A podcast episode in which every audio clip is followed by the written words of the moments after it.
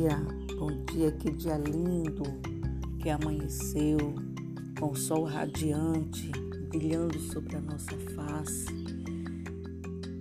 Amanhecer ouvindo cantar dos pássaros, olhar para esse céu azul, que privilégio.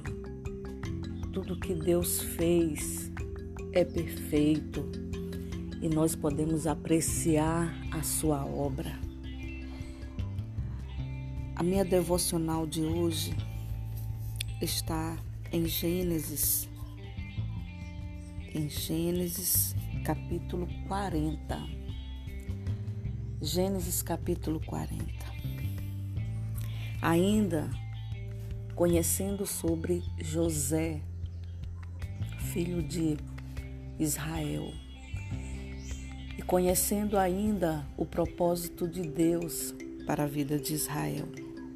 No capítulo 40, Deus continua a se manifestar em favor de José. Mesmo José ainda preso, encarcerado, mas Deus sempre demonstrou que estava com ele, mesmo nas pequenas coisas que aconteciam com ele. Mas Deus estava com ele. E no capítulo 40, a Bíblia nos fala que o copeiro e o padeiro do rei do, do Egito fizeram uma grande ofensa ao rei do Egito. E por conta dessa ofensa, o rei mandou prendê-los no cárcere. E olha só, o capitão da guarda deixou o copeiro, o copeiro e o padeiro, o chefe né, do copeiro e do padeiro, sobre os cuidados de José, que os serviam. E depois de um certo tempo presos, os dois na prisão tiveram um sonho e ficaram muito incomodados com esse sonho porque não conseguiam compreender, não conseguiam interpretar. E desse modo, José, percebendo a inquietação deles, indagou eles por que, que eles estavam daquela forma.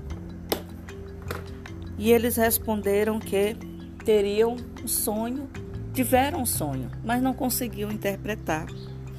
Então José falou a eles que não era Deus que interpretava os sonhos, que era para eles falarem do sonho para eles.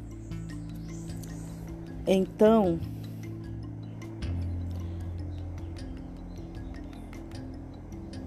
desse modo, o chefe do, do, do, o chefe do, dos copeiros falou do seu sonho. E o sonho dele disse que ele viu diante dele uma videira com três ramos. Ela brotou, floresceu e deu uvas que amadureciam em cachos. A taça do faraó estava na mão dele. Ele pegou as uvas e espremeu na taça do faraó e entregou em sua mão. Então José deu a interpretação do sonho. Falou que em três dias o faraó iria exaltá-lo, iria restaurá-lo à sua posição. E ainda disse a ele que quando eles estivessem nessa situação, era para lembrar de José, que estava ali preso injustamente e que ele foi tirado da terra dele, trago para a terra do Egito e estava ali preso sem culpa nenhuma.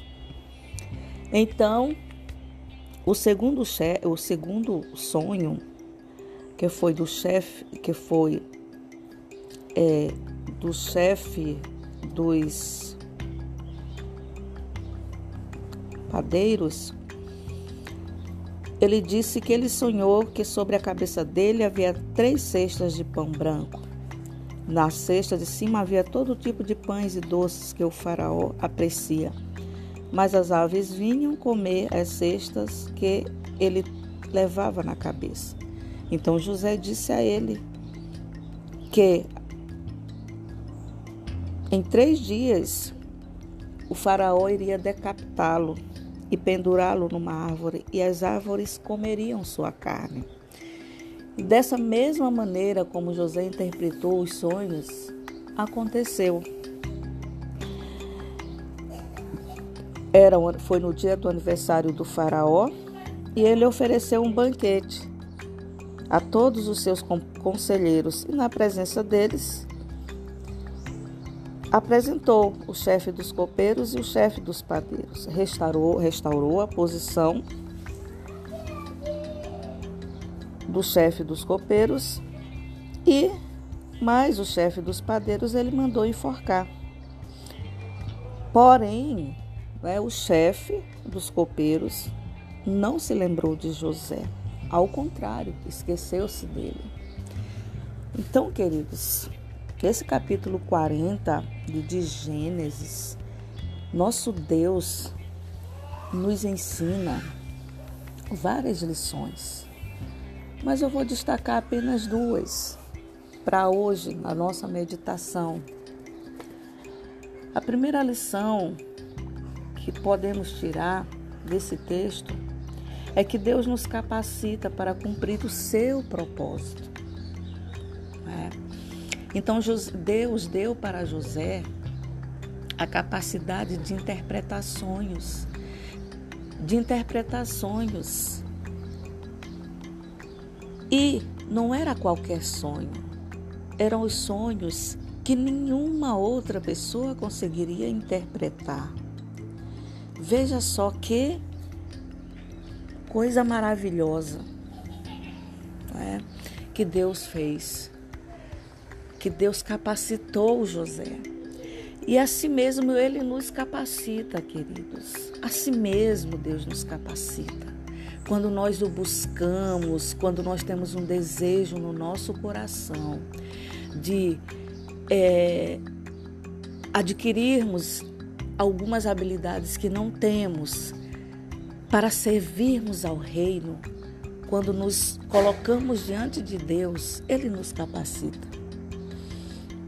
E a segunda lição que Deus nos ensina é que devemos estar sempre dispostos a ajudar, mesmo que não sejamos lembrados por quem nós ajudamos.